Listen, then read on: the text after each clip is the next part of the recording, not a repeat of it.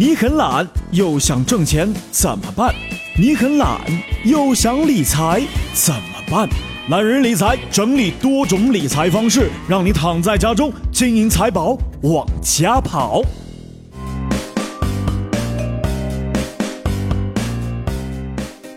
嗨，各位朋友们，大家好，我是一南，欢迎收听懒人理财。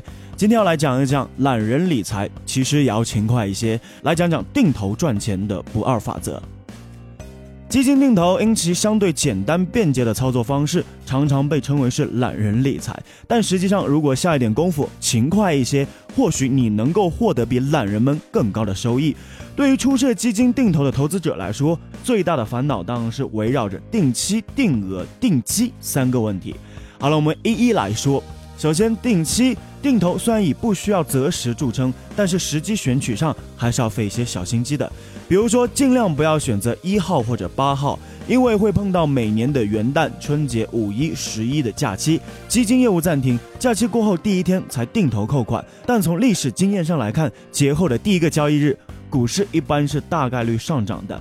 基金净值较高，买到份额也就相对的较少。那我们建议，如果打算定投两到三只基金，尽量按每月天数平均分开就行了。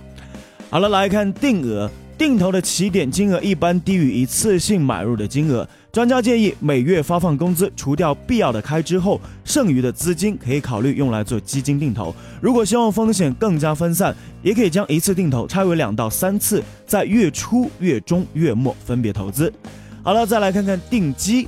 一些投资者对基金类型和风险收益特征缺乏了解，以为所有类型的基金都能够定投，从而呢选择了错误的基金进行定投。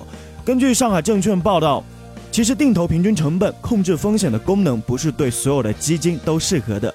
债券型基金和货币型基金收益一般较稳定，波动不大，定投没有优势；而股票型基金长期收益相对较高，波动较大，更适合基金定投。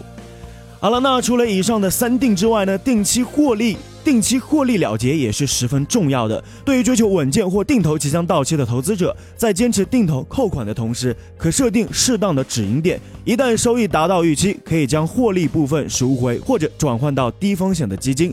不过呢，如果定投是基于子女教育、未来养老等长期目标，短暂离场后还是要记得回归市场，继续定投不停歇。还有一点，如果要分散风险的话，还可以构建指数基金加主动股票型基金的组合，组成一个合理的配置。那最后再一次的祝大家定投愉快。我是一南，如果想了解更多的财经知识，欢迎关注懒人理财。如果想听到更多一南的节目，欢迎在喜马拉雅搜索 DJ 一南。一是独一无二的一，南是七彩云南的南。